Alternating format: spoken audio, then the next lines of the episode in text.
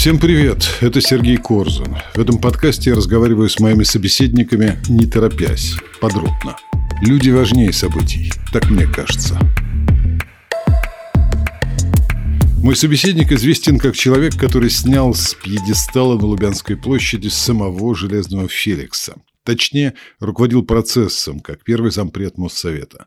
Но можно сказать и по-другому. Он же 11-тонного Феликса сохранил, доставил в целости на задний двор нового здания ЦДХ, где теперь в парке Музеон можно любоваться этой работой выдающегося скульптора Вучетича или предъявить железному, или точнее бронзовому Феликсу счет за репрессии. Вы, конечно, поняли, что я говорю с Сергеем Станкевичем. В его судьбе все так, как я по-журналистски люблю.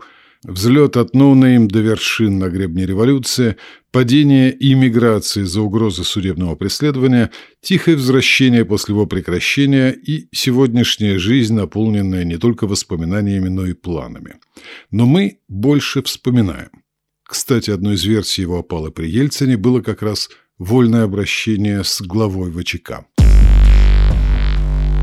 Ну, э, были предположения, причем высказывались мне, хотя у меня не было никаких подтверждений, что отчасти это э, такой отклик э, за участие в перемещении, в демонтаже памятника Феликсу Дзержинскому на Лубянской площади, что это он платит за Феликса.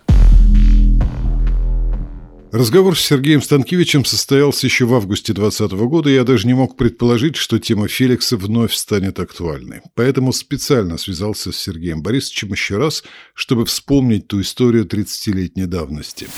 Как вы вообще появились на площади? Я э, добрался до дому. Дело в том, что это было э, бессонные две ночи. Жил э, на юго-западе в теплом стане и просто упал упал и уснул. И э, примерно часа в 4 э, дня э, был звонок от дежурного по городу. Тогда была должность такая в Моссовете. И вот дежурный по городу звонит и сообщает, что на площади Дзержинского в центре возникла критическая ситуация. Собралось от 15 до 20 тысяч человек – зацепили тросами памятник э, к автобусу, дергают, раскачивают. Кроме того, э, бьют э, окна в соседнем здании, звучат призывы к штурму этого здания. И в этой связи есть угроза насилия и каких-то массовых беспорядков. Надо каким-то образом все это ввести в рамки закона. Ну, машина была уже у подъезда, я сел в машину и туда отправился на площадь. И э, действительно, э, картина э, была достаточно тревожная, потому что памятник дергали, на него залезали, а он довольно высокий и сам по себе, и еще и на постаменте высоком стоит, могли сорваться, убиться просто ребята. А если бы памятник упал, это порядка 20 тонн бронзы полой внутри. Бронза довольно хрупкая, он неизбежно сам бы разбился на части, но и кроме того еще несколько человек, скорее всего, погибло бы, потому что толпа вокруг была довольно плотная. Вас узнали в толпе? Поняли, кто приехал? Да, я достаточно известен был тогда в Москве, естественно, э, узнали.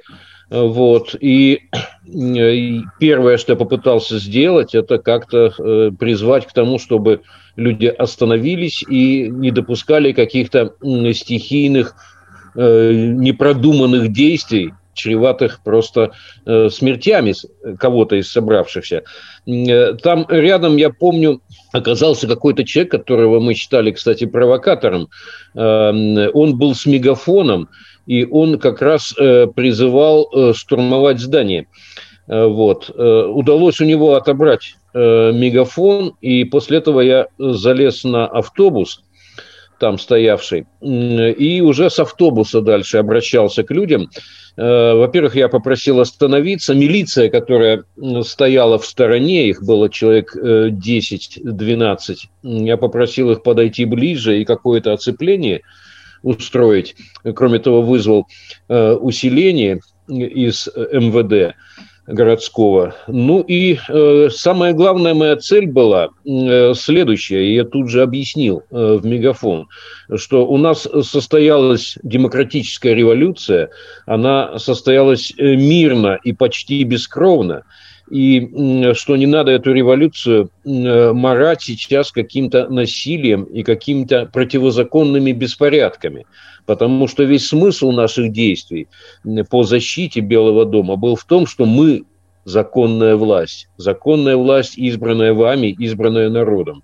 Вот. А против нас выступают те, кто творят насилие и беззаконие. Сергей, очень важно, что вы эмоционально ощущали в то время. У вас была просто ответственность за людей, которые там были, или был какой-то вот порыв, вы понимали, что Феликс-то это он же, он же памятник, кто ж его посадит да. Э, ну, вообще, э, у меня было, естественно, такое революционное воодушевление, но я хранил трезвую голову, и эм, соображения были именно такие, что нельзя допустить, чтобы вот что-то произошло такое мрачное, трагическое, безобразное, что потом нам э, десятилетиями будут ставить в вину.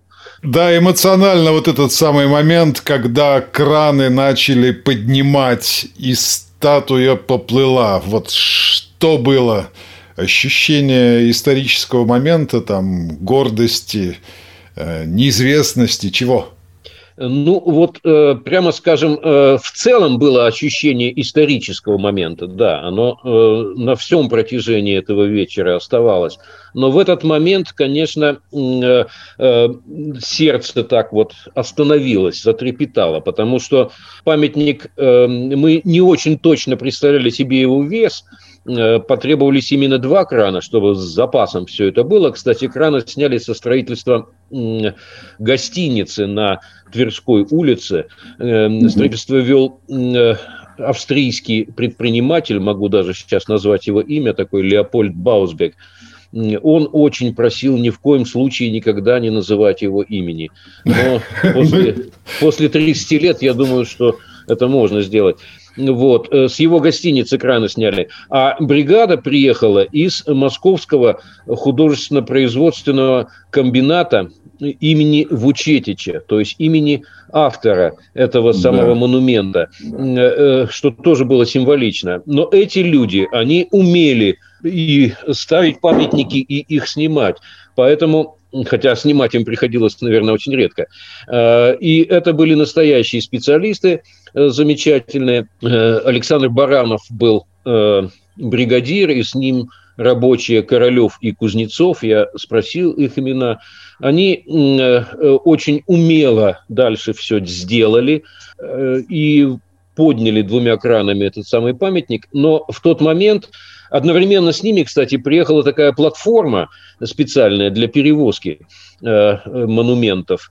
Но когда стали опускать на платформу, памятник, видимо, то ли порвался, то ли ослаб один из тросов. И памятник так резко просел. И в этот момент, э, конечно, была серьезная опасность, потому что люди прорвали оцепление, кинулись э, вперед к этому монументу. Там творилось что-то невообразимое. Э, кричали, шумели, скандировали, обнимались. И я просто вот помолился даже мысленно. Не дай бог вот что-то сорвется сейчас с этих самых стрел и мы все-таки мы все-таки понесем потери. Но, к счастью, все обошлось, э, положили на платформу, увезли. Была еще опасность, что какие-нибудь вандалы найдут статуи, попытаются все-таки нанести ущерб. Поэтому ее укрыли там в зеленой растительности на берегу и пост милицейский поставили. Uh-huh. Я попросил Эм, МВД городское, чтобы э, такой сменный пост там круглосуточно дежурил, чтобы вандализма не допустить. То есть Феликс ну, получил охрану. Был взят под Был охрану. Взят под охрану. Ну, кстати, кстати, предосторожность была э, правильной, но не понадобилось его оборонять, никто там не приходил э, с какими-то плохими целями к нему. А было ли решение Моссовета или это был порыв народа, который поддержан был вот лично первым заместителем мэра Москвы? Ну, это был порыв народа, Моссовет не организовывал все это, но когда все уже начало э, вершиться на наших глазах, то, конечно, э, нужно было э, оформить э, все законно. Э, и я обзванивал всех членов президиума Московского совета, они давали согласие, выражали поддержку, и мы послали э, машину специальную, которая объехала всех и собрала подписи под соответствующим решением Президиума Московского совета. Э, Московский совет был тогда законодательным органом в городе и был вполне полномочен принимать такие решения. Э, параллельно, я потом об этом узнал, я не знал об этом, э, мэр Москвы, говорил Харитонович Попов, тоже выпустил какое-то свое распоряжение. Но как раз по поводу распоряжения э, мэра, оно юридически более уязвимо. Тут можно было спорить, имел ли мэр право, не советуясь, скажем, с Моссоветом или там с правительством Москвы, единолично решить. А здесь решение президиума Совета, оно имело э, уровень, э, статус такой э, выше. Это статус был городского законодательства. И я убежден, что решение было принято абсолютно законно.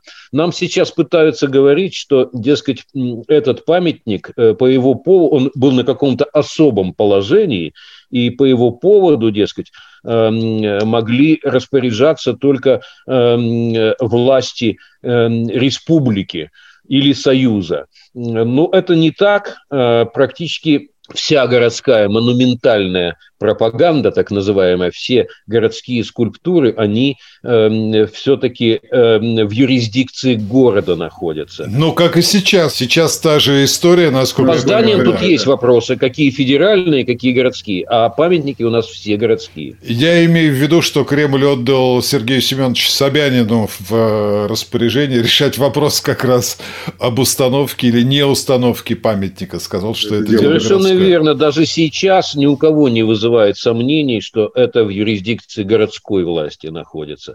А mm-hmm. вот те наши оппоненты, которые сейчас говорят, что мы что-то незаконное сделали, они почему-то э, лишают тогдашнюю городскую власть такой возможности. Хотя тогда у нее юридических прав было э, даже больше, чем у нынешней мэрии Москвы.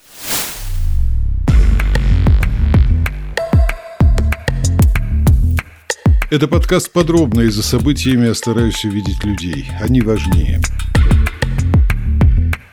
Мой собеседник Сергей Станкевич – один из учредителей радио «Эхо Москвы» и первый живой гость в эфире «Эхо» именно в качестве учредителя, первого зампреда Моссовета. Почему Моссовет участвовал в создании «Эхо Москвы»? Что важно было для новой демократической власти тогда? Как раз вот мы обсуждали, когда это в кругу а, лидеров движения «Демократическая Россия». Я тогда говорил, что мы же не можем по каждому важному поводу собирать митинги, так как это было у нас э, заведено, что мы теперь избранная законная власть, нам нужно функционировать круглосуточно и уже не собирать митинги, а общаться с гражданами, сообщая о своих намерениях и рассказывая о результатах своих действий – через какие-то средства массовой информации. То есть вы, в принципе, хотели свое радио, именно а... Моссоветовское. Потому что с нашей стороны история, она была немножко другой. Нет, нет, мы хотели не э, свое радио, а э, радио дружественное, то есть которое будет э, давать нам площадку, трибуну, но вовсе не обязано быть комплементарным по отношению к нам. Вот это изначальная была наша установка. То есть, если но мы... это так оно и получилось, потому что как раз группа связистов Ассоциации радио, которая запускала, это было 30 апреля, радио «Ностальжи», они вместе с журфаком, с «Огоньком», от огонька Коротичи Гущин больше этим занимался, журфак, понятно, Ясен Николаевич Засурский, вечный, и Кузнецов, уже царствие ему небесное, был такой замечательный преподаватель. Как раз вот они собрались, позвали меня, поскольку услышали меня в эфире ностальжи, и предложили мне возглавить отдел. Потому что связь у них была, вроде как накатанные там были, а им не хватало человека. А потом пришел какой-то вот молодой человек по имени Сергей, вот, который убедил их голосом и решил, что он будет делать все самостоятельно, не обращая внимания ни на кого. А решение о Моссовете было принято уже чуть позже, чтобы легче было регистрироваться. Это была чистая прагматика. Ну, вот здесь э, сработал очень ярко закон спроса и предложения. Э, и э, в широкой аудитории демократической, э, возбужденной надолго происходящими переменами, и у нас, как у новоизбранной власти, возник спрос на новые медиа, спрос на тех, кто может дружественно, но не комплементарно освещать происходящие важные изменения. Поэтому мы собирались что-то сделать, но в этот момент появились вы с вашей идеей, и я помню, как вот пришли Э, в Моссовет, ну, один, два, три человека, я помню, появились, но э, в основном в памяти остался Сергей Корзун, который как раз и излагал суть идеи, остальные как-то ее дополняли только и оттеняли. А суть идеи была в том, чтобы создать вот такое радио, по которому э, демократическая, а, также всякая прочая общественность, но в первую очередь демократическая, будет как бы настраиваться, как по камертону, то есть просыпаясь утром, люди будут стремиться узнать, а что нового вот в э, новой власти, за которую мы проголосовали, включать радио и узнавать, а что там произошло. Э, то есть эм, э, идея мне изначально понравилась. Я попросил нашу профильную там комиссию, которая занималась средствами массовой информации, послушать все подробно, поскольку решения единоличные такие не принимались. Они послушали, возглавлял комиссию Олег Орлов, депутат, э, сообщили, что да, все в порядке, и нравится и идея, и ее носители – вот. А после этого мы обсудили уже некоторые организационные подробности. Я запомнил, что э, поскольку Моссовет тогда работал в режиме такого штаба революции Смольного, там непрерывно какие-то шли заседания, все комнаты были э, забиты теми или иными рабочими группами и какими-то сессиями, но мы вышли, поскольку вопрос не требовал не требовал отлагательств, вышли в коридор и на широком таком подоконнике в здании Тверской 13, там тогда был Моссовет, да, на этом подоконнике где-то в течение часа были написаны документы, мы там же их от руки э, писали и правили, и э, стало понятно, что вот что-то такое новое и важное рождается. Затем с этими документами вышли на сессию Моссовета и приняли организационные решения. Э, первым таким залпом э, мы создавали три э, средства массовой информации новых. «Эхо Москвы», как радио, независимую газету, которую тогда возглавил Виталий Третьяков, и что же было третье? Курант, курант, Была Панков. газета «Куранты». Замечательная городская газета «Куранты». Да, э, Панков был один из депутатов наших, журналистов. Анатолий Панков, э, который возглавил «Куранты», был человеком возрастным, уже опытным, с репутацией устоявшейся. И тут у нас не было сомнений, что он с газетой справится. Э, вот три э, органа были созданы. Чуть позже добавилось еще и э, добавился журнал «Столица», где Андрей Мальгин был таким ярким, радикальным довольно лидером, гораздо радикальнее, чем Моссовет, кстати. А вот смотри, Сергей, это твое ощущение, что нужно некомплементарное средство массовой информации. Оно вот для тебя было важно, для других депутатов тоже – Потому что, ну, Мальгин депутат, я посмотрел, да, Панков тоже депутат Моссовета, как бы для своих создавали, со своими создавали. С третьей стороны, Виталий Третьяков, по-моему, не был депутатом, насколько я помню, не да, был. он был э, журналистом. Ну, эхо Москвы вообще как бы вот наскочило неизвестно откуда.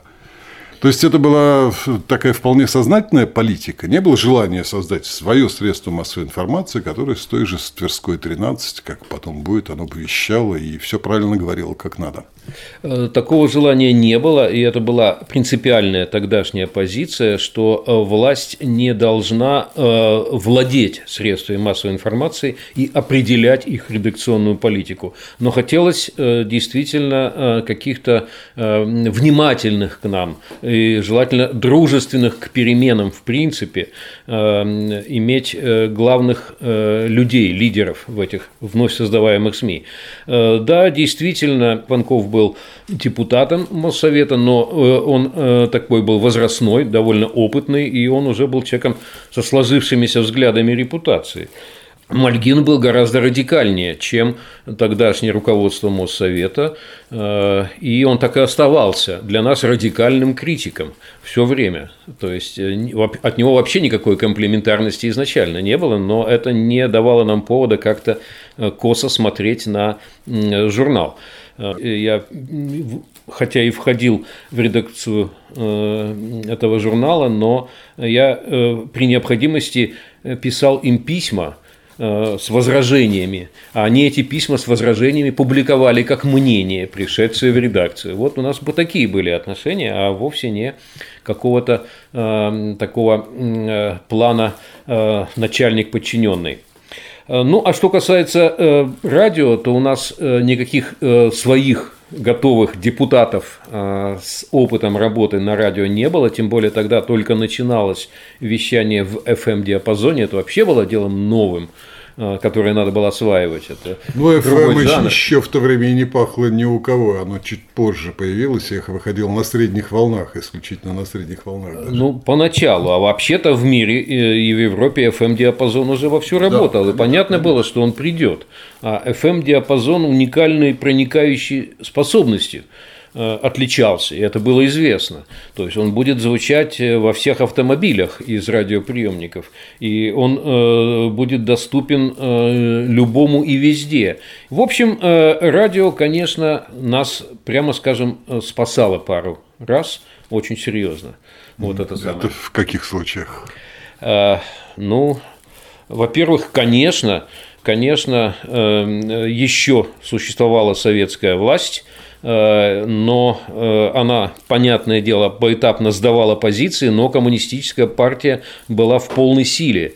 И э, вновь избранное руководство Демократического Моссовета, конечно, находилось в перманентном конфликте и под постоянным огнем массовой советской печати и мы могли отвечать, и мы могли объясняться, э, в первую очередь, конечно, вот на вашем замечательном радио. Это длилось весь 90-й год. А потом я помню э, события начала 91 года, э, балтийские события. Январь Вильнюс, в первую очередь. Январь Вильнюс, совершенно верно, когда мы сначала э, собрались на Красной площади с протестом против происходящего, нам казалось, что это начало реакционного переворота уже тогда казалось. И прошли от Красной площади, потом вышли на Старую площадь, и прошла большая колонна через весь город к посольству Литвы э, возле Нового Арбата. И вот тогда э, как раз «Эхо Москвы» было прямо в гуще событий. Э, такую вы полевую радиостанцию развернули, и все это передавалось в эфир прямо с улицы, прямо ну, из была изначально, у нас пульт был от какого-то военного передатчика, по-моему, стоял, так что она была полуполевая. Удал... Как вам это технически удалось, я до сих пор не знаю. Но... Не, на, на улице ничего не разворачивали, все было из студии, записывали. По телефону, кстати, мобильных тогда же не было. Я Ох, помню, сейчас вспомнить я помню, вообще чего только не, не было. из студии. Значит, где-то еще в каком-то помещении вы это делали, но во всяком случае вам это удавалось. Ну и, конечно, самое главное – это август 91 года.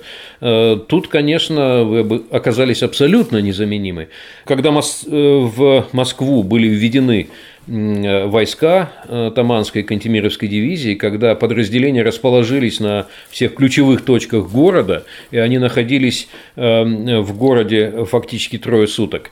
Вот что нам казалось принципиально важным, чтобы не было бойни, и чтобы вот те люди в форме, наши же граждане, но в форме, чтобы они не стреляли, не выполняли преступных приказов делалось следующее. Тогда уже были кооперативы, их было довольно много. Вот кооператоры помогли быстро скупить портативные приемники, э, которые были эм, в наличии в продаже. Но кроме того, люди притащили все, что было у них в домах и настраивали на волну эхо Москвы эти приемники и просто подходили к танкам и бронетранспортерам, к солдатам и передавали им приемники. Слушайте, слушайте, слушайте.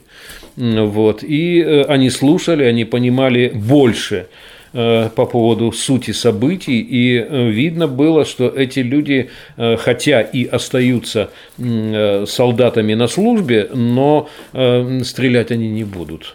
Ну, по счастью, и какой-то такой необходимости, какой-то такой атмосферы гражданской войны все-таки в августе 1991 года не было.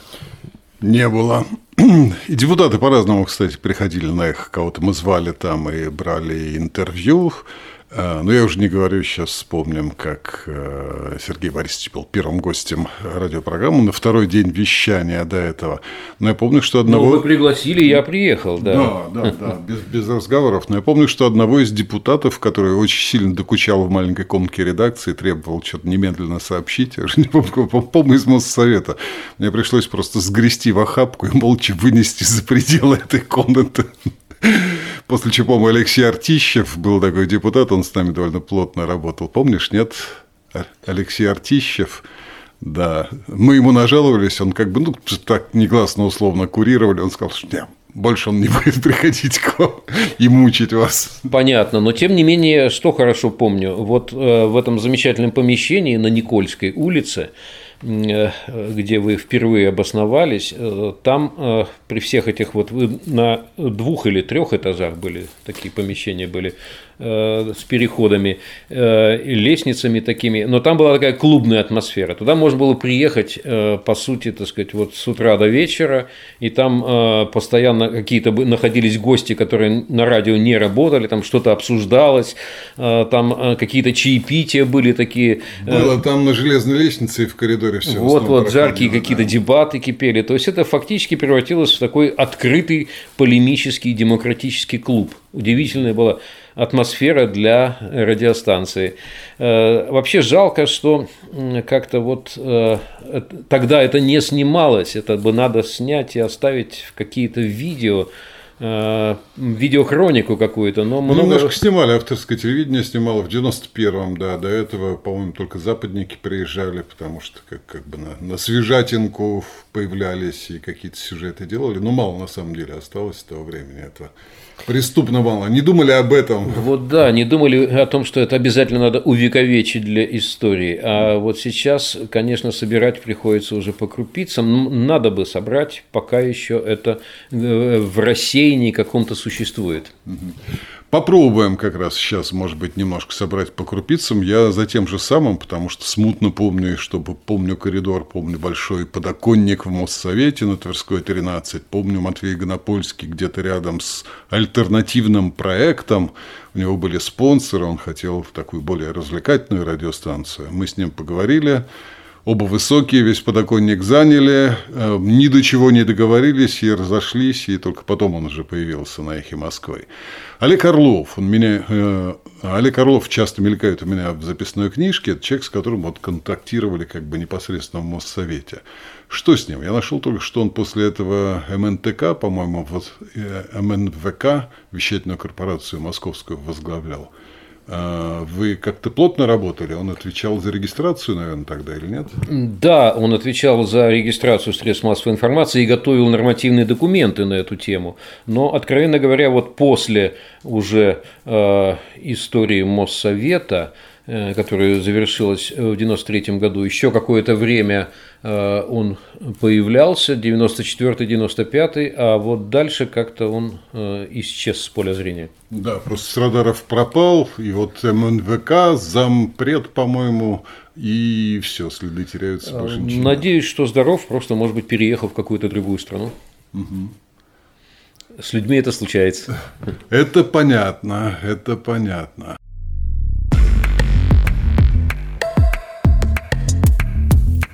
Люди важнее событий. Я говорю сегодня подробно с Сергеем Станкевичем. Моссовет. Твоя личная история с Моссоветом. Моссовет – это лето или самое начало осени 90-го, да, выборы или, а, или выборы, выборы, выборы в Моссовет состоялись в апреле 1990 а, года. Причем, а, что предшествовало вот этим выборам? Межрегиональная депутатская группа, которая была такой важной первой политической оппозиции в отношении коммунистической партии спустя долгие-долгие годы, когда никакой оппозиции быть не могло, Э, вот она, э, она же базировалась э, на съезде народных депутатов и в Верховном Совете еще Союза. И вот тогда на одном из наших внутренних совещаний координационного совета этой группы, куда я входил из 25 человек, там была принята стратегия прорастания вглубь. Мы считали, что мы долго будем в меньшинстве на уровне Э, страны на уровне Советского Союза э, и даже на уровне России. Это еще лет 15 мы будем точно в меньшинстве. Но нельзя ждать, нельзя просто оставаться критиками, надо пытаться что-то сделать. Поэтому прорастаем вглубь, идем на местные выборы. И если нам удастся победить в отдельных местах на местных выборах, то тогда можно будет начать практические перемены, а не просто к ним призывать с трибун, оставаясь в оппозиции. Депутатам вот. не запрещалось тогда баллотироваться на местных выборах, нет, да? Или нет, не запрещалось, и поэтому было принято такое решение, э, как раз э, Собчак Анатолий Александрович, ему всячески было рекомендовано э, там баллотироваться в Ленинграде тогда еще. А вот э, Гаврил Хритонович Попов и я, мы были, э, получили, так сказать, командировку нашу революционную, нам было сказано, давайте в Моссовет. Там же чертова туча претендентов, по-моему, была там вообще списки безразмерные. Или нет, я сейчас уже не помню, бюллетени избирательные. Ну вот Моссовет, эм, он э, был, конечно, сформирован еще по старой советской схеме, и там было 450 депутатов. 450. Это огромное, конечно, эм, э, такой орган раздутый для города, для городской власти. И он, конечно, э, превратился немедленно в парламент. Не, я имею в виду, сколько претендентов на место, потому что я пробежал по всему списку, знакомых фамилий, кстати, не так много, но я обратил внимание, что ты прошел в первом круге. Один из немногих, там буквально, наверное, десяток, кто прошел в первом круге. Сколько же там было кандидатов-то в этом листе, за кого голосовали? Не припомню сейчас, но, конечно, конкуренция уже была большая, потому что первый такой вот, э, первая плотина была прорвана, народ хлынул в политику, э, очень многим хотелось как-то себя проявить и заявить, поэтому, конечно, там довольно много было претендентов, э, но мы составили список, демократической России. Тогда была главная организация такая вот э, э, демократическая наша, и главным двигателем всех перемен стало вот это объединение демократической России. Оно не превратилось в партию, оно оставалось движением, но оно играло во многом решающую роль в избирательных кампаниях. Поэтому был составлен список э, кандидатов, которых официально поддерживала демократическая Россия, и этот список был размножен в тысячах и тысячах листовок по всему городу, обнародован, э, и эм, э, две трети мест в Демократическом Моссовете получила вот это вот, получил этот список поддержанный движением «Демократическая Россия». Я как раз был один из трех подписантов – Э, мы заверили этот список. Э, э, говорил Попов, я и Николай Травкин. Все трое были союзными депутатами, все трое входили в межрегиональную группу, и вот мы втроем, как бы используя этот депутатский авторитет, мы заверили этот список. И он в итоге и прошел почти весь, и две трети мест в Моссовете было завоевано. Но Движение «Демократическая Россия» в апреле 90 года победило не только в Москве. Э, списки такого рода победили в 20 крупнейших городах России в 20 крупнейших городах России. Э, э, почему я говорю о России? Потому что местные выборы проходили по России. Вот, и включая, естественно, Ленинград, вскоре ставший Санкт-Петербургом. И это был настоящий прорыв на самом деле. Э, не менее важный, чем э, вот эти первые выборы 89 года, когда вообще первая оппозиция появилась. Э, вот эта победа демократической России на местных выборах, весна 90 -го года, важнейшая веха. Насколько Моссовет был важен в жизни города вообще страны. Сейчас понятно, что там правительство Москвы, это, условно говоря, почти половина всесоюзного бюджета, в общем, и это, ну, как бюджет очень крупного государства. Тогда как это воспринималось? Как локальная победа просто или что-то большее?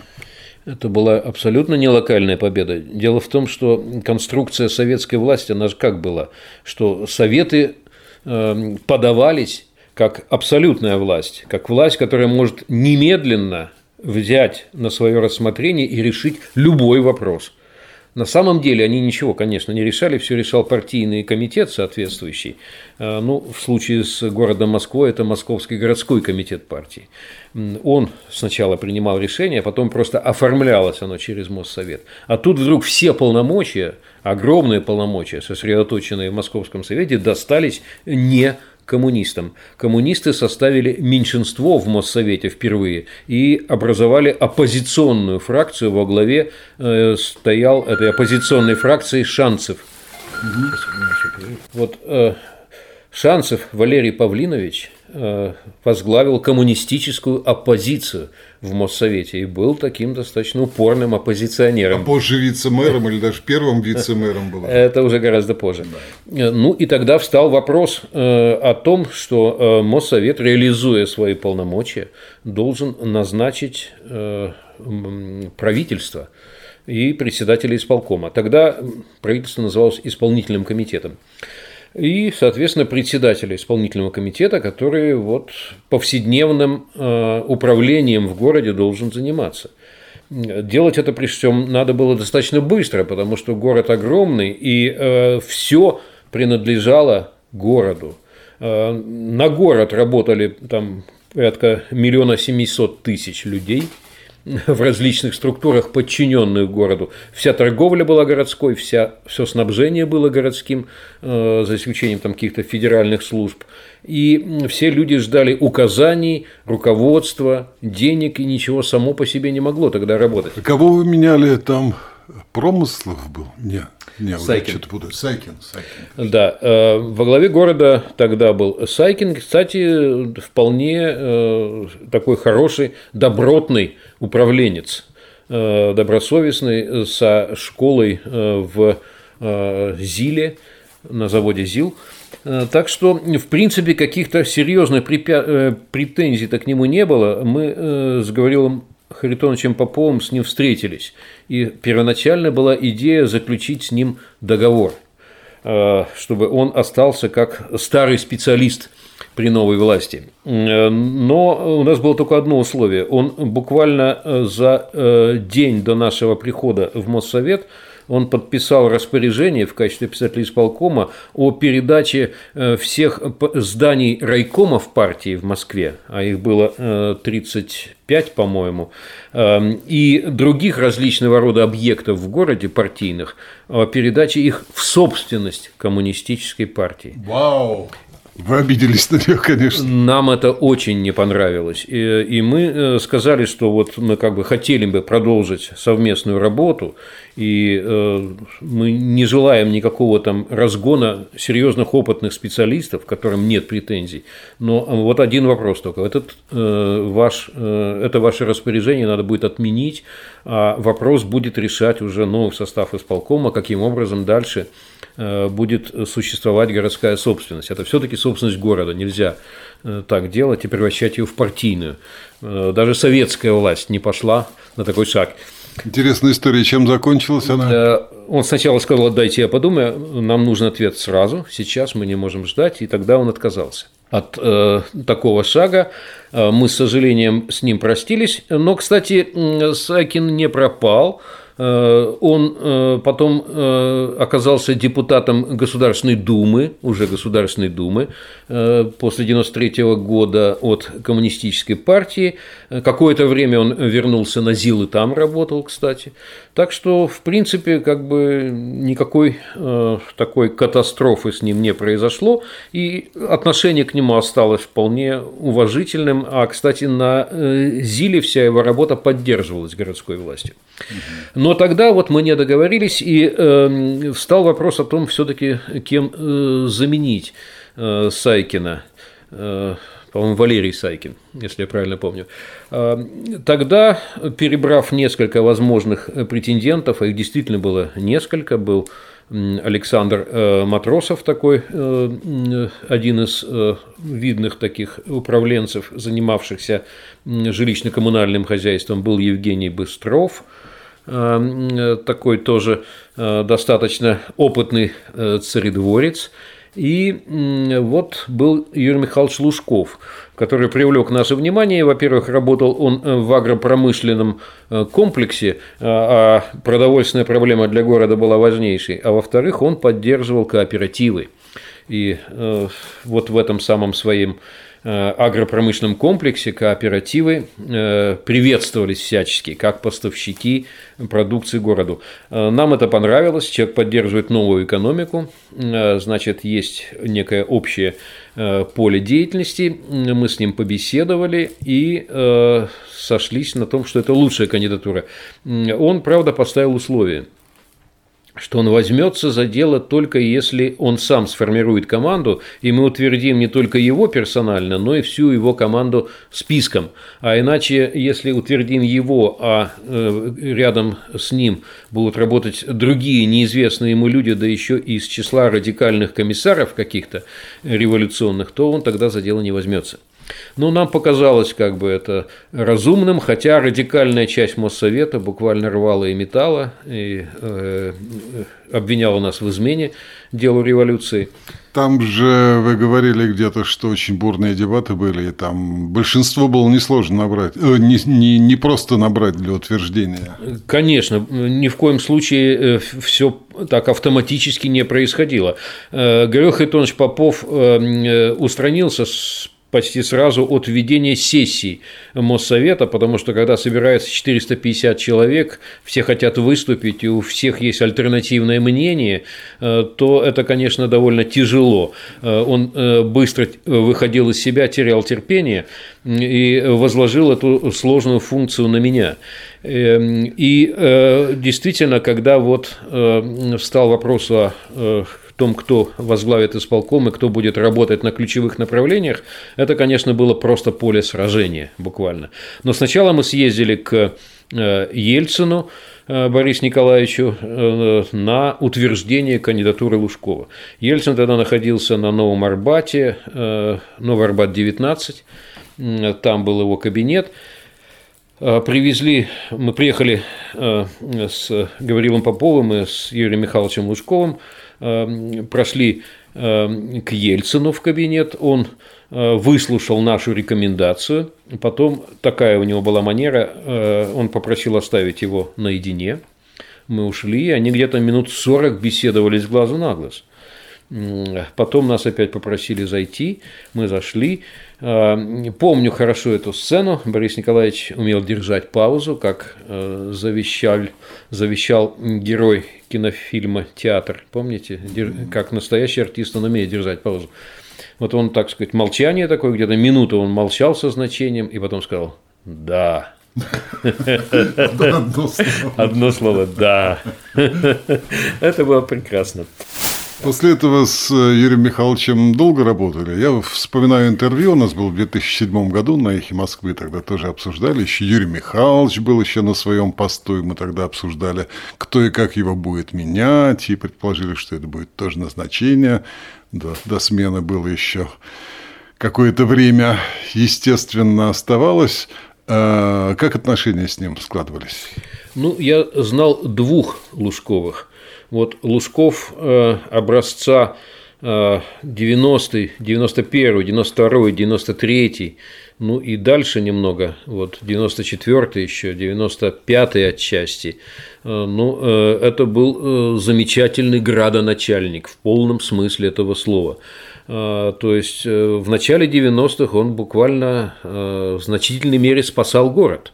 Спасал, потому что и с продовольствием была тяжелейшая ситуация. Буквально отслеживали ежедневно на карте Эм, страны перемещали э, такие булавочки с флажками, как э, эшелоны, э, в которых были вагоны с продовольствием для города, перемещаются в сторону города, и на подвозе должно было находиться каждый день вот определенное число вагонов, иначе на следующий день магазины могли оказаться пустыми.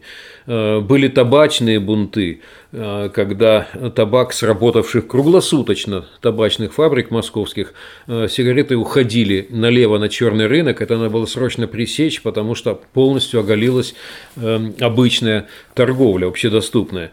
Были проблемы с хлебозаводами, которые ну, очень туго работали в новых условиях. Э, там же как бы э, практически маржи-то никакой нет э, в хлебопечении таком обычном. Тогда точно не было. Они, в общем-то, были планово убыточными и требовали дотаций. И как их вывести из этой ситуации в новых условиях, где как бы все должно окупаться, тоже была проблема. В общем, Лужков работал титанически, и честь ему и хвала вот за этот период Э, городского управления. А потом? Э, дальше э, постепенно вот его правление превращалось в такой городской клан, клан собственников города и обрастал все новыми и новыми приближенными людьми, приближенными компаниями, клиентелой такой достаточно сложной. Эм, с, э, со связями неформальными и э, далеко выходящими за рамки служебных отношений. Э, супруга Юрия Михайловича стала быстро богатеть и превращаться в главного городского строителя, а потом и не только строителя. Во все смежные бизнесы она тоже стала быстро проникать. И, конечно, это э, стало существенно искажать облик города, э, зачастую в буквальном смысле, и тормозить его развитие.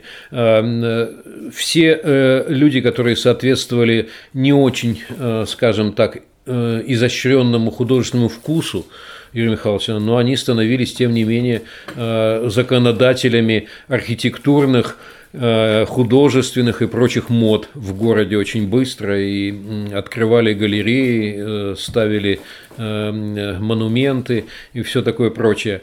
В общем, становилось понятно, что городская власть, конечно, нуждается в обновлении, что был период не, крайне необходимый, затем период, может быть, такого постепенного восхождения, а теперь необходимо обновление – но э, у каждого политического лидера серьезного, э, состоявшегося, наступает момент, когда он должен сам почувствовать необходимость ухода и срежиссировать свой уход. Э, он не должен дожидаться, когда э, от него будут требовать ухода, когда его будут выпихивать, э, когда ему придется обороняться. Вот этого не надо допускать. Нужно самому объявлять об уходе и режиссировать его. Вот такая возможность полная была у Юрия Михайловича Лужкова. В середине 90-х или позже? Нет, ну хотя бы даже вот э, ближе, э, ближе к концу 90-х, хотя бы тогда, когда он занялся федеральной политикой, но он же занимался ее, оставаясь во главе города и даже не очень удачно потоптавшись на федеральной политике, скажем так, он э, все равно не понял, что нужно уже уходить, что страна стала другой, что удельное княжество Москва, вот в той новой России, которая возникала с приходом Владимира Владимировича Путина, вот в этой новой России не может быть удельных княжеств. Э, ему нужно было вспомнить историю, как э, поступают жесткие руководители на уровне страны, работающие с удельными князьями. Вот в этот момент можно было тоже организовать собственный вполне почетный уход. Остались отношения какие-то с Сергеем Михайловичем? период эмиграции вынуждены общались, нет? Нет, нет. Не общались и ни в период эмиграции, ни после него. Э, что, в общем, э, на мой взгляд, было с его стороны неправильно. Не то, что я там стоял у дверей и просился, но э, было пару ситуаций, когда мы видели друг друга издалека, находясь в одном в одном помещении. И ну, можно было сделать какой-то приглашающий жест рукой, как-то обозначить желание поговорить. Он видел и отводил глаза и не проявил никакого желания, но хотя бы несколько фраз сказать, что, э, на мой взгляд, э, по-человечески было плохо. А почему он чувствовал токсичность как-то после возвращения даже или нет, или что? Не берусь судить. Может быть, потому что он предполагал в дальнейшем для себя какой-то федеральный уровень политический и э, не хотел возобновлять э, отношения, которые могли бы ему как-то с его точки зрения повредить. Ну да, вот это я токсичностью, в принципе, называю. Потенциальной, наверное, токсичностью. Ну, может быть, да. Это Сергей Станкевич в подкасте «Подробно». Когда почувствовали себя вот токсичным для окружающих? Когда началось это судебное преследование до того? Ну, судебное преследование. Э, судебное преследование э, случайным-то не было. Ему предшествовала достаточно такая драматическая и очень типично российская история. В 1995 году Э, я был тогда уже в Государственной Думе. Я ушел вообще из Кремля э, в конце 93 -го года, через неделю после того, как завершились октябрьские события. Угу. Вот. Э, ушел. Избравшись в Госдуму тогда, в 93 да, да, да. Ну, собственно, мы тогда же, уже вес... осенью этого года, мы создавали тогда партию российского единства и согласия, так она называлась. Пресс. Пресс она называлась вместе с Сергеем Шахраем и э, Константином Затулиным. И э, эта партия была создана, зарегистрирована прямо там осенью, и мы выходили на выборы. И для меня это был сознательный шаг. Собственно, я и раньше хотел уйти, но в разгар кризиса я считал, нельзя уходить. Это будет сочтено как трусость, как бегство с корабля. Тогда был острейший же кризис. Вот. И э, ушел сразу после того, как кризис, к сожалению, разрешился не так, как нам хотелось бы. Э, ну, мы-то предлагали, как раз политическая команда э, рядом с Ельциным предлагала выходить одновременно на выборы президента и, и Верховного Совета, да, съезда народных депутатов Верховного Совета. Но не случилось. Так вот, э, ушел на выборы, мы победили тогда на выборах, ну, выиграли места в Государственной Думе, в первой Государственной Думе, и я стал депутатом, но мы сохранили контакт тогда с командой э, Бориса Николаевича Ельцина, и время от времени даже происходили ну, все более и более редко э, встречи, как мы называли, соратников. Соратниками назывались как раз вот выходцы из межрегиональной депутатской группы, те, кто был рядом с Борисом Николаевичем э, в трудные для него и самые ранние годы его новой политической жизни. Это был я, Старовойтова Галина Васильевна, Собчак Анатолий Александрович, Травкин Николай. И вот, ну, почти и все, собственно, вот несколько людей, которые оставались э, в такой активной политической жизни и которые иногда могли, имели возможность с ним пообщаться. В 1995 году мы, в общем, э, пришли к выводу, что э, Борису Николаевичу лучше не баллотироваться на второй срок, потому что уже из того, что нам точно было известно, минимум два инфаркта у него было за плечами, довольно тяжелое было состояние здоровья, эм, минимальная поддержка в населении после э, чеченск... в разгар чеченской войны и после нее, э, после приватизации, которая не самым удачным образом, мягко говоря, была проведена. Э, вот. Да и октябрь 93 давал себя знать. Э, поддержка была э, по объективным данным на уровне 3-4%. И вот риск серьезный умереть в ходе избирательной кампании, он тоже присутствовал, просто по состоянию здоровья. А, и мы понимали, что если что, э, вот какой-то э, срыв сейчас происходит и что-то э, фатальное с самим Ельциным происходит, то тогда будет красный реванш, тогда будет э, возможна реставрация, э, говоря в терминах революционного процесса. И вашим кандидатом был Собчак тогда, да? Да, мы э, пришли к выводу, что надо выдвигать преемника для Ельцина, а ему самому становиться Дэн Сяопином российским, то есть отойти немножко в сторону, продолжать как бы э, участвовать в политической жизни, давать какие-то политические советы, какие-то э, отклики давать на ход событий, но э, уже э, президентом не становиться.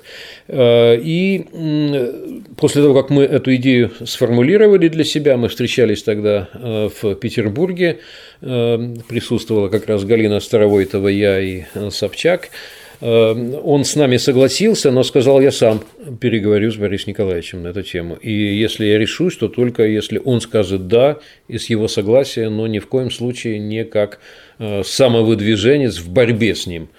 И нам показалось это правильным, достойным. Он с ним говорил на эту тему. Э, он выслушал все аргументы, потом Собчак нам рассказывал, э, выслушал Борис Николаевич все аргументы, э, был задумчив, задал там несколько уточняющих вопросов, сказал, что обдумает все. Вот. И на этом кончились беседы наши, и больше они с Собчаком на эту тему не разговаривали, но вскоре, видимо, он с кем-то еще посоветовался, вскоре начались, э, началась такая холодная война и против Собчака, и против меня. Эм, и он получил уголовное дело, я получил уголовное дело, причем так с активным таким довольно прессингом, который не оставлял сомнения в конечном исходе никакого. Эм, Надо напомнить, наверное, историю, потому что ее много раз рассказывали, но тем не менее это важно. Формальным поводом для этого прессинга в отношении вас – это были события 90 или 91 года. 92 92 приезд Карероса, праздник на Красной площади, да, разгар инфляции. В это время праздник, он денежно не отбился, насколько я понимаю, там были партнеры. Но вам поставили в вину то, что по льготному курсу средства были переведены, выделены, переведены куда-то. Ну, никакого льготного или нельготного курса тогда не было, тогда был один курс – Вот и все. Один курс, который... Ну и черный рынок еще был, ладно. А, нет, ну, ну, ну черный рынок был, да, но в данном случае это не имело смысла. А э, государственный курс был один, и он утверждался правительством. Какой курс был, по такому курсу и были обменены рубли. Но, кстати, все это проводилось на заемные деньги, то есть ни, ни, ни гроша бюджетных денег не было. А, э, были эм, или спонсорские деньги, или кредит, взятый в коммерческом банке, а не в государственном банке, и э, кредит был застрахован. Э, то есть здесь как бы все было вполне-то себе коммерчески оправдано. Да, действительно, средства, поскольку нужно было оплачивать многие мероприятия, связанные с этим фестивалем в валюте, средства были выкуплены за рубли по курсу, утвержденному правительством. Если совсем коротко, это действительно было как бы коммерчески неудачно, не, не оправдалось, да? Или и не предполагалось, что это будет коммерческий успех? Ну, здесь вообще, так сказать, э, не ставилась задача э, какого-то грандиозного коммерческого успеха в принципе. Она не ставилась. То есть, угу. смысл был совершенно другой – это показать некое новое лицо э, Москвы и э, обновляющейся России. Угу. Кстати, такого рода концерты с участием оперных звезд, но они по всему миру проходят на центральных площадях городских, и угу. это как бы не было каким-то уникальным уникальным событием. Это был 92 год, а в 90-м году, вот что, собственно, и поражало тогда воображение, создавало такой э, манящий эталон, э, как раз был знаменитый первый концерт трех теноров – Э, повороте Доминго Каррерас э, в Риме. Ну а потом вам поставили вину, там появилась откуда-то расписка на сумму в 10 тысяч долларов, и ущерб этот, сколько там, миллионов рублей по тому курсу, он фигурировал в этом уголовном деле, да? Э, нет, э, значит, э, на самом деле никаких претензий по там какой-то финансовой или коммерческой части-то не было. Никаких там работали много и была целая бригада, которая работала над этой темой, но никаких в итоге претензий по этой части так и не нашли, поскольку деньги были не бюджетные.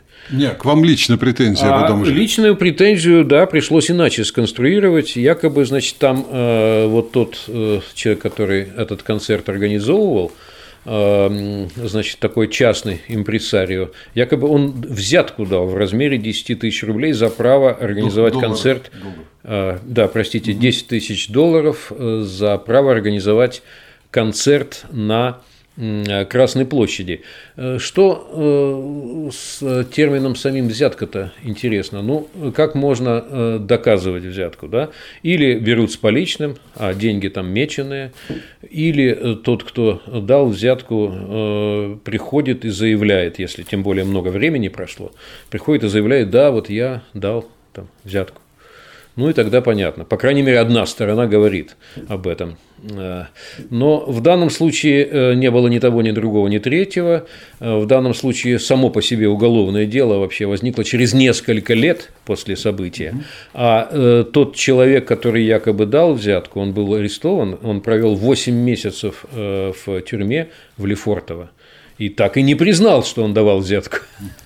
Он отказался. Э, идея-то какая была, что ну, немножко посидит, подпишет любые показания, мы его отпустим. А вот э, я до сих пор не знаю, по какой причине, но он так до конца и э, не подписал никаких документов, что он отказывал, что он ничего не давал. И в итоге истек срок, возможно, его пребывания значит, за решеткой, его выпустили. И он исчез, и, кстати, с тех пор его ни я, ни кто-то другой не видели. Все-таки пять лет в эмиграции в Польше – это плата за Собчака в президенты или есть там еще вторая версия? Ну, версии вообще я встречал э, много самых фантастических. Вообще я хочу сказать, что 90% того, что я читаю про себя э, в нынешнем интернете, это или полное вранье, или э, в основе есть там что-то реальное, но трижды и четырежды перевернутое, домысленное и дофантазированное. Кроме Собчака, что еще? Давайте кайтесь, за что могли получить ну, э, были предположения, причем высказывались мне, хотя у меня не было никаких подтверждений, что отчасти это э, такой отклик э, за участие в перемещении, в демонтаже памятника Феликсу Дзержинскому на Лубянской площади. Что вот этот факт, он был мне поставлен в такую вину, что была в некотором роде месть такая – со стороны спецслужб. Э, Причем высказывал я даже, я не буду называть фамилию, но человек очень высокопоставленный такой вот, который как бы слышал сам от э, спецслужбистов, что э, это он платит за Феликса. Вот. Но, еще раз говорю, никаких подтверждений таких зримых у меня нет. Но какая разница сейчас-то сетовать? Э, в любом случае, в основе конфликта, конечно, э, было то, что Борис Николаевич сдал и меня, и Собчака.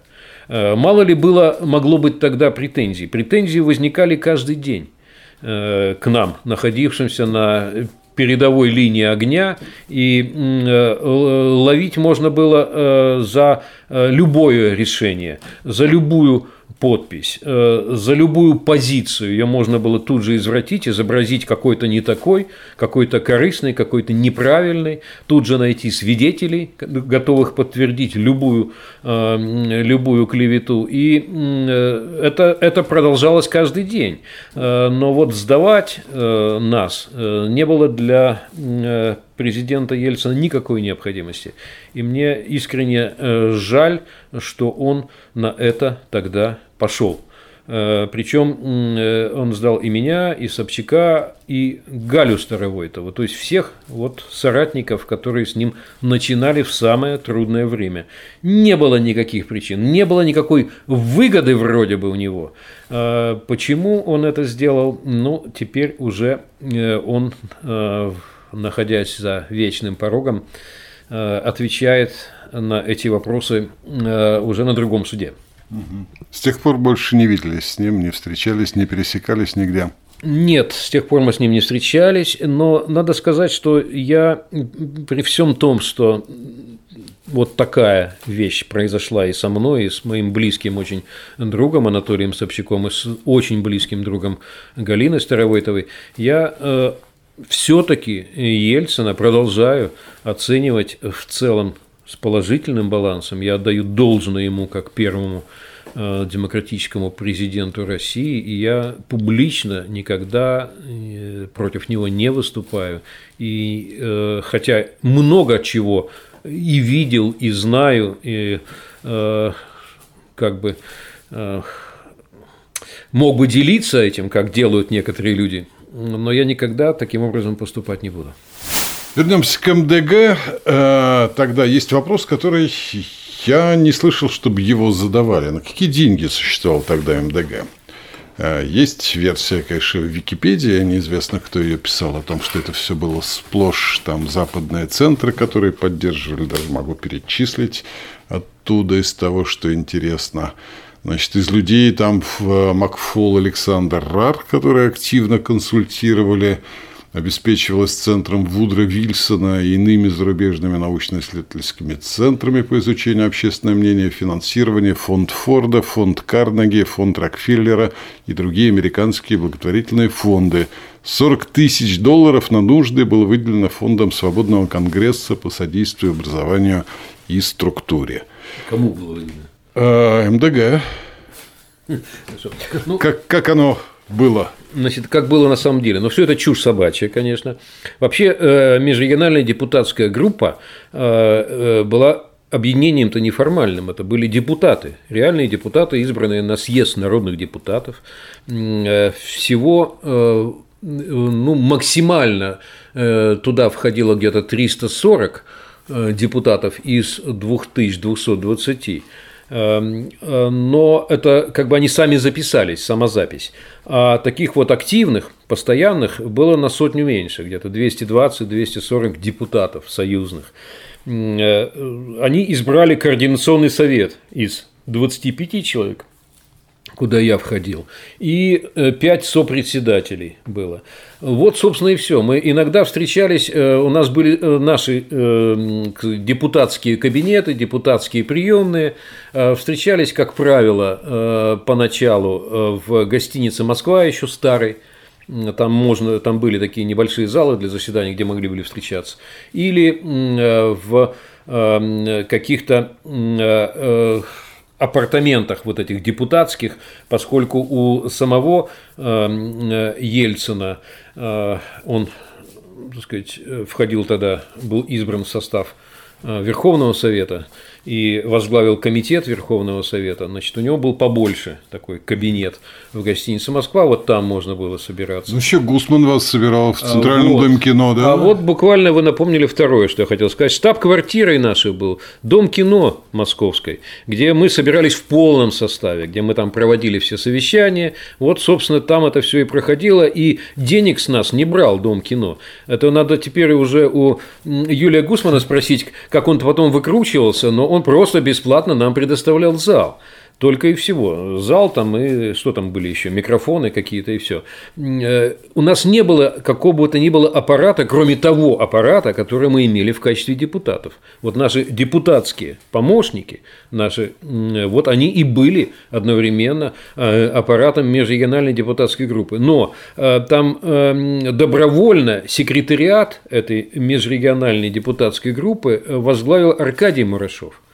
Вот. Э, и 3-4 э, человека помощника из добровольцев каких-то, которые вели документацию, у него были. Но это э, были, как сейчас сказали бы, волонтеры и добровольцы.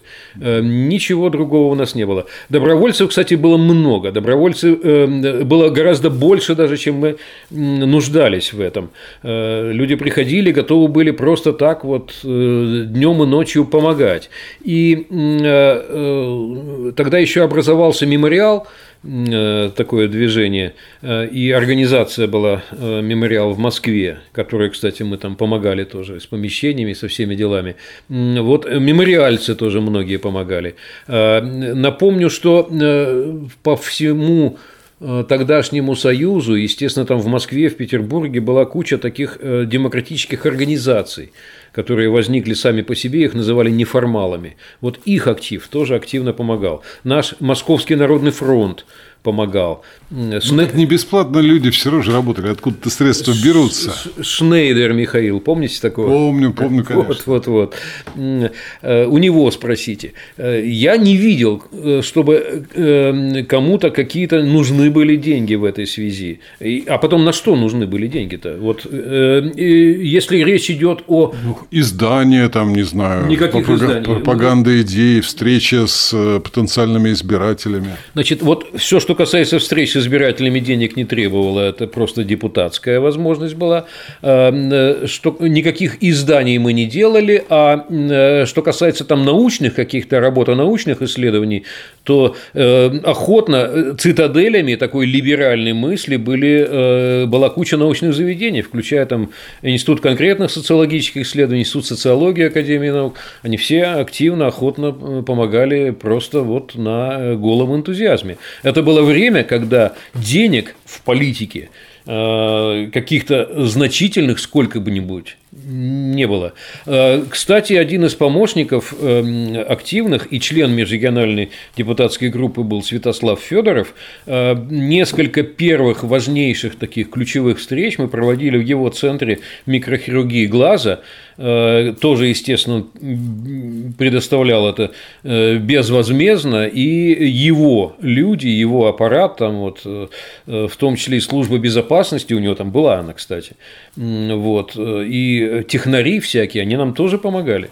То есть вообще консультантов не было международных? Ну, ну не может так быть, конечно же. Не, они... было, не, было, не было ни одного. Желающих поучаствовать, желающих, скажем, какие, поприсутствовать на каких-то дебатах всегда была куча. Э, желающих э, взять интервью, задать какие-то вопросы, чтобы, может быть, потом что-то написать. Была куча, да. Э, но таких, чтобы хотели нас в чем-то консультировать, в чем они могли нас консультировать? По каким вопросам? Ну, полит, политика. Вы же диплом писали, как не диплом, в кандидатскую диссертацию о том, как в Америке это происходит. Там же выборные кампании, по-моему, да, в Штатах. У нас же до этого не было ничего подобного. Да, но эта выборная кампания э, отгремела в 89 году, в 90-м году, и все, э, так сказать, дальше там уже другая жизнь началась, и межрегиональная депутатская группа, она завершила свою деятельность в 91 году, э, формальной группы-то уже не было, люди остались, а группы не было, так что некому там было нас и не в чем консультировать ни в коем случае. А, кого могли консультировать, какие люди? В межрегиональной группе было порядка 25 э, академиков только. Причем это были реальные академики, это были серьезные люди. Там были э, видные режиссеры, э, там были писатели и поэты состоявшиеся. Кто, кто придет к ним, о чем их можно консультировать? Нет, э, совершенно нормальные были такие вполне реальные политики, пришедшие в политику из каких-то собственных, уже вполне освоенных профессий. Э, кстати, в межрегиональной депутатской группе были и э, представители других республик. Э, там же были и Балтийские республики представлены, и там, условно говоря, и Грузия с Арменией, и Украина была представлена. Так что... Ну, там, там много было, на самом деле, и сопредседателей. Это сейчас... Там было, сопредседателей было пятеро. Э, это был э, Ельцин и Сахаров. Это два таких было э, лидера. Там был Гаврил Попов. Там был Юрий Афанасьев и был Виктор Пальм, это Пальм, да, академик из Эстонии, да, да, да академик из Эстонии. Академик. Кстати говоря, говорил Попов по э, чьим-то, не вы ли говорили о том, что он наиболее активный был в этой группе, был, ну, как бы мозгом и вот среди сопредседателей? Э, ну, он скорее был таким организо... Э, организатором таким э, вот э, различного рода коллективных мозговых штурмов. Когда нужно было собраться где-то, вот он обычно договаривался, где мы соберемся, какова будет там э, программа, какие решения мы должны принять. Вот он таким был своеобразным партийным организатором в межрегиональной группе. Да. Угу. И как раз и Мурашов, и созданный им секретариат работали с ним. Мурашов тоже стал сопредседателем в одно время после смерти Сахарова, по-моему, насколько я нет. понимаю по информации, или это не, не, неправда? Нет. нет, мы сопредседателей новых уже не избирали после смерти Сахарова. Так, угу. осталось их четверо. Что, кстати, с Аркадием произошло, тоже как-то следы его теряются, по-моему. Э, Аркадий, слава богу, жив-здоров, э, живет э, у себя в районе Сергиева Посада. Э, вот. Э, он остался э, в бизнесе, он достаточно успешен. Один из немногих, кто успешен из нашей волны в бизнесе. Он консультантом остается для целой группы серьезных инвестиционных компаний. И так, в общем, по-моему, неплохо себя чувствует. Ну, напомню, что он одно время возглавил московскую милицию – как раз с нашей подачи был очень серьезный конфликт вокруг э, руководства московской милиции. Э, радикалы в Моссовете э, требовали смещения руководителя московской милиции и назначения своего лидера, был такой Седых Бондаренко, лидер радикальной фракции, их примерно было человек 70 из 450, Эм, вот, э, которые как раз э, нас с Поповым критиковали за соглашательство, за эм, э, то, что мы не продолжаем революцию, а это должна быть революция полноценная. Вот они посчитали, что нужно им, революционерам, создать базу в московской милиции и добивались того, чтобы назначить в качестве руководителя туда Седых Бондаренко – и э, даже объявляли голодовку на эту тему. Вот. И э, пришлось, поскольку чаша весов колебалась э, в Московском совете, эм, тогда мы пошли на то, чтобы вот депутата Мурашова, ну, человека, в общем, имевшего достаточно авторитет в демократических кругах, мы сначала это решение провели через фракцию Демократической России, а потом через сессию Моссовета я ездил его представлять коллективу а, значит, на Петровку. И Марашов там, по-моему, год проработал в качестве главы московской милиции. И, кстати, насколько мне, я потом слышал, отклики были достаточно положительные от профессионалов московской милиции. И, и хорошо, кстати, что он и не задержался там, что он э, вот какое-то время там побыл, и э, я надеюсь, какие-то важные и позитивные организационные решения принял. Во всяком случае, мы хорошие отклики слышали, а потом уступил дорогу профессионалам. Говорил Харитонович, остались отношения. И как вообще? Вы же тогда были лидером по рейтингу в Моссовете, да, при назначении. Эта история тоже хорошо известна широко, и вы, исходя из целесообразности, вроде как уступили главный пост председателя Моссовета тогда это был, да? Да, действительно, я мог тогда э, стать первым председателем Моссовета и дальше избираться первым мэром города Москвы, эм, потому что в нашем тандеме поддержка э, среди депутатов у меня была значительно больше. Но э, я командный игрок, и я понимал, что это не время и не место для личной конкуренции – Эм, межрегиональная депутатская группа, тогда ее координационный совет рекомендовал мне, и Ельцин лично рекомендовал, чтобы я э, продолжал оставаться вторым и поддержать э, Гаврила Хитоновича Попова. Сначала на выборах э, председателя Моссовета, я снял свою кандидатуру и его поддержал, и затем я поддерживал его, не выдвигаясь сам, когда он баллотировался на пост мэра. Э, с точки зрения вот такой командной игры и тогдашнего политического процесса считаю, что это было правильным решением. Хотя, опять-таки, вот радикальная часть Московского совета это тоже рассматривала как э, ну, э, мой отход от, от революционной линии. Не пожалели потом никогда? Да, в общем, нет. А какой смысл в сожалениях о том, что ты э, чего-то э, не сделал в прошлом или где-то э, сделал э, неправильный, э, как многие считают, выбор? Эм, выбор – это всегда вещь конкретная, это продукт конкретных обстоятельств. Если сделал и пошел этой дорогой, то уже не жалей, иди дальше. Дорога оказалась извилистой. В ноябре 95-го для Сергея и его семьи она через Шереметьево пролегла за границу. В вынужденной миграции из-за уголовного дела, позже закрытого, Сергей Станкевич осел в Польше и даже прошел там через судебную процедуру выдачи. Кстати, посидев там, в той же самой тюрьме, где примерно за сто лет до него сиживал тогда еще не бронзовый Дзержинский. Польский суд счел аргументы российской прокуратуры неубедительными и Станкевича не выдал. А потом и прокуратура России успокоилась и даже не публично принесла извинения за преследование. Но было это уже в 99-м.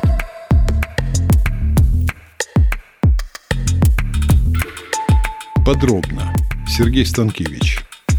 Вы же польского гражданства не получали тогда после всего этого, остались э, в статусе полит... не политэмигранта, да? Наверное, статуса политэмигранта нет или есть? Ну, у меня был на это время статус политэмигранта, пока я там находился, но я не стал получать э, никакого гражданства и остаюсь только в российском гражданстве. Фамилия Станкевич, она ну, вызывает ассоциации с Польшей и прочее про происхождение. Есть что-то польское в истории или нет? Э, фамилия действительно польская, и э, поляки у меня по линии отца, начиная с деда. Эм, дед был поляком, ну и дальше прадед и так далее. В глубину веков там, да, серьезная такая польская история. Даже участвовали мои предки э, в польском восстании э, за свободу Польши от Российской империи в 1830 году. Э, э, далекий предок был одним из лидеров этого восстания. Оно потерпело поражение, он отправился в Сибирь, будучи лишенным всех дворянских прав и э, имущества. 11 лет на каторге в Сибири, а потом ему было запрещено по отбытию каторги вернуться в Польшу.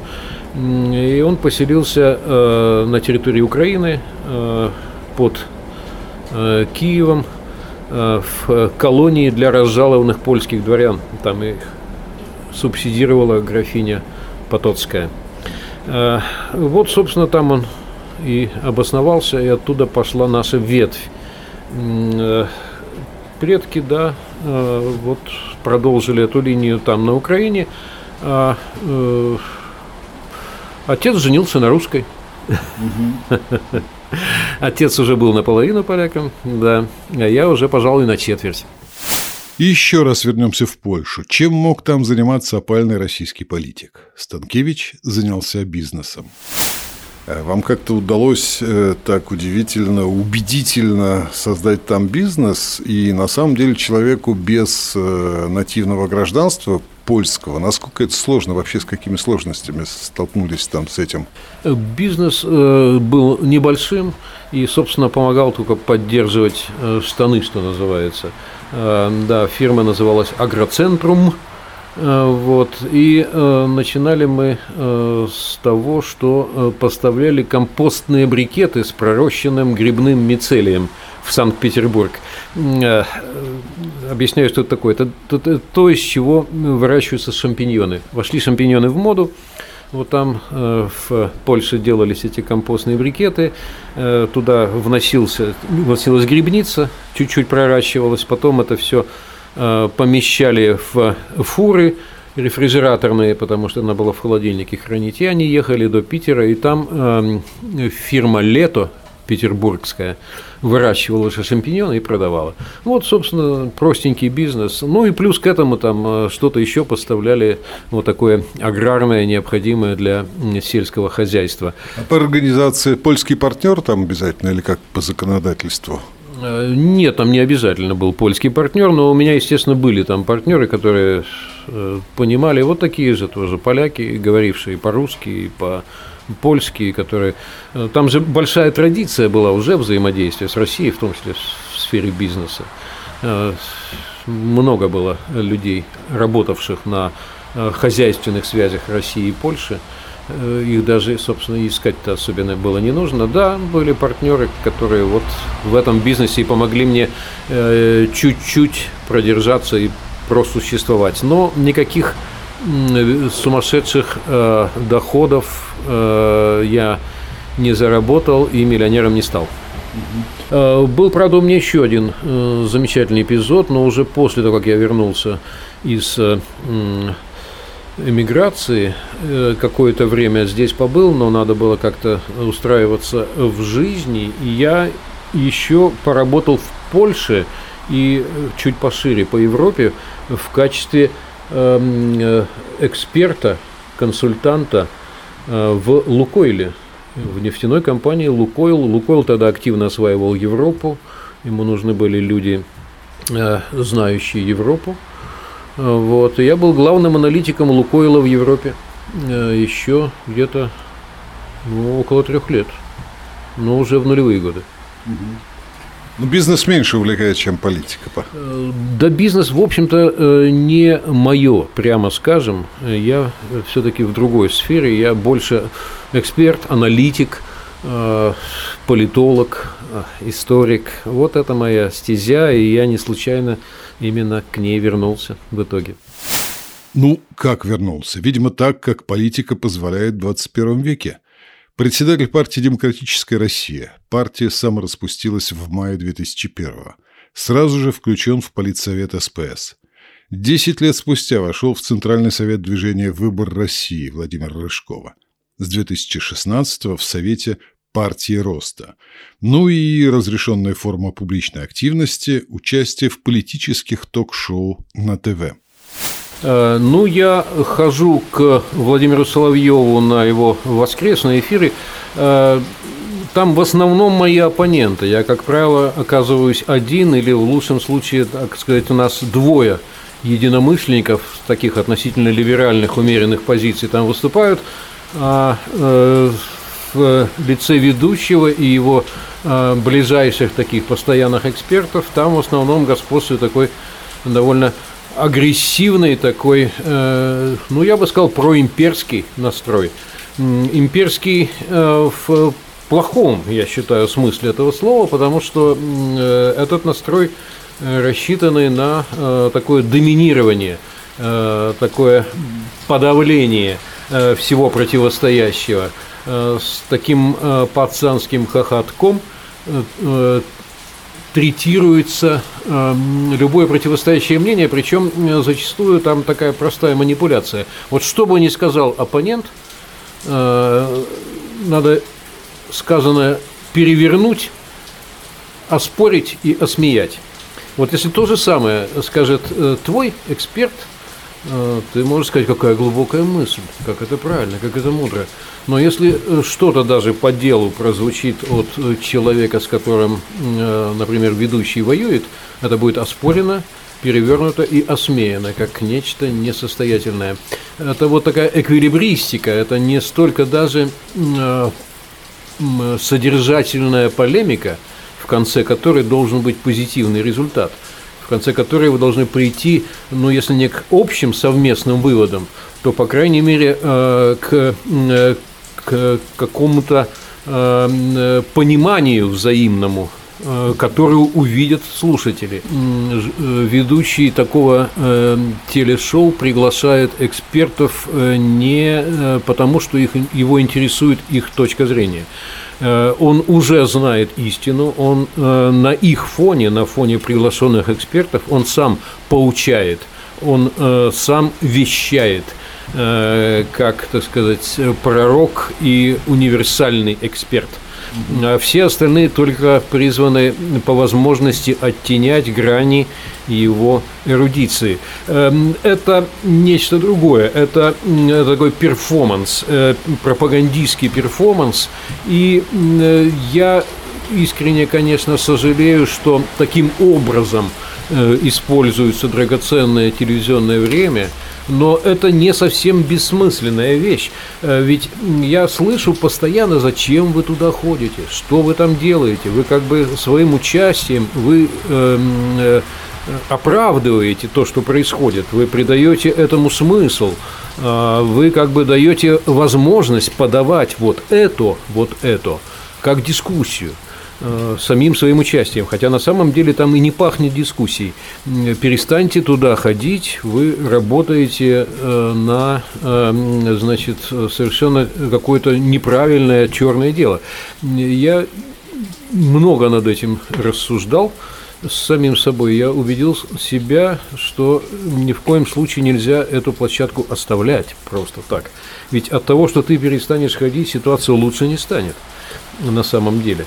Потому что все это продолжится даже без э, какой-то попытки э, возразить, оспорить и дать альтернативу. А сам... Нет, ну в нашем мире мы же договорились до того, что каждый практически журналист, и многие заводят свои собственные каналы, имеют свою аудиторию, вполне достойную, и десятки, и сотни тысяч человек. Недостаточно ли этого? Э, не очень. Все-таки э, надо быть там, где уже есть аудитория. Вот у этих ток-шоу есть аудитория. Люди привыкают к ним, как привыкают к наркотику. Почему нужно оставить вот только одной этой команде этот ресурс?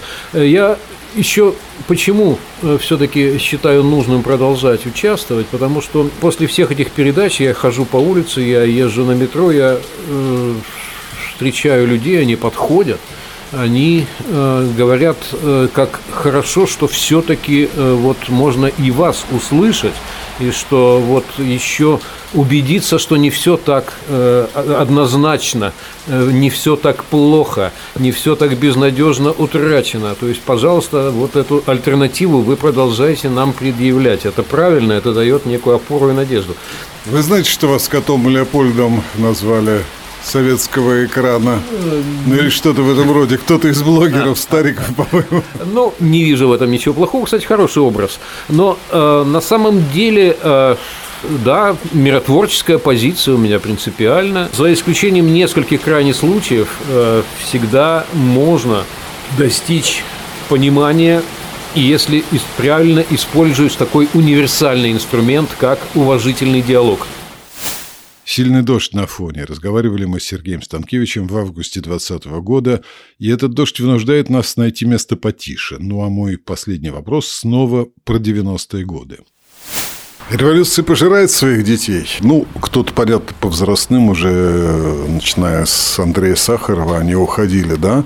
Но, в общем-то, особо отметить и некого, кто бы надолго задержался. Полторанин тогда, по-моему, из Координационного совета министром стал. Ну, вообще вот из... Он даже вице-премьером был Полторанин одно время, да, при Ельцине. Но, опять-таки, это все недолго. Э, ну, фраза о том, что революция пожирает своих детей – не совсем верна, она не пожирает, но просто она втягивает, втягивает в активный политический процесс людей, которые в иных нереволюционных обстоятельствах в политику не пошли бы. Вот в чем, что происходит. Э, в этот момент она как э, гигантская волна, она втягивает в себя тех людей, которые считают, что да, вот в эту революцию нужны такие-то и такие-то перемены. Ради этих перемен Э, включаются в революционный процесс, а когда э, волна спадает и все э, переходит в режим такого нормального, более-менее нормального функционирования, когда новая реальность начинает кристаллизовываться, эти люди возвращаются к своим делам, как вот Юрий Афанасьев вернулся к университетской работе и создал, кстати, РГГУ, Э, Гаврил Попов тоже вернулся в Международный университет, который сам же создал. То есть люди вернулись к своим основным профессиям. Э, э, правда, не у всех получается. Да, многие гибнут, как вот погибла Галина Старовойтова. Сложно получается у кого-то как у Собчака, например, он после миграции так и не смог э, вторую политическую жизнь начать. Но тем не менее, э, тем не менее, революция, э, она эм, в принципе сам по себе как процесс, она выбивают из нормы, она рушит и институты, и рамки, и судьбы, и семьи, и правила. И вот в этот период, в это ее разрушительном таком огне действительно можно сгореть. И я рад, что э, я все-таки не сгорел, а, хотя далеко не все желания, с которыми я вступал в революцию, осуществились. Но так и не бывает. Так и не бывает, чтобы все получилось. А в целом, да, оглядываясь назад, без гнева, я понимаю, что э, путь был выбран правильно. Подробно говорили мы с Сергеем Станкевичем о том, что было для него важно 30 лет назад и о том, что остается важным сейчас. Вся дополнительная информация в телеграм-канале с названием «Подробно». Обсудить героев подкаста и предложить новых можно в связанном с каналом телеграм-чате. Он так и называется «Подробно. Чат». Я Сергей Корзун. Заходите без стука. Всем пока.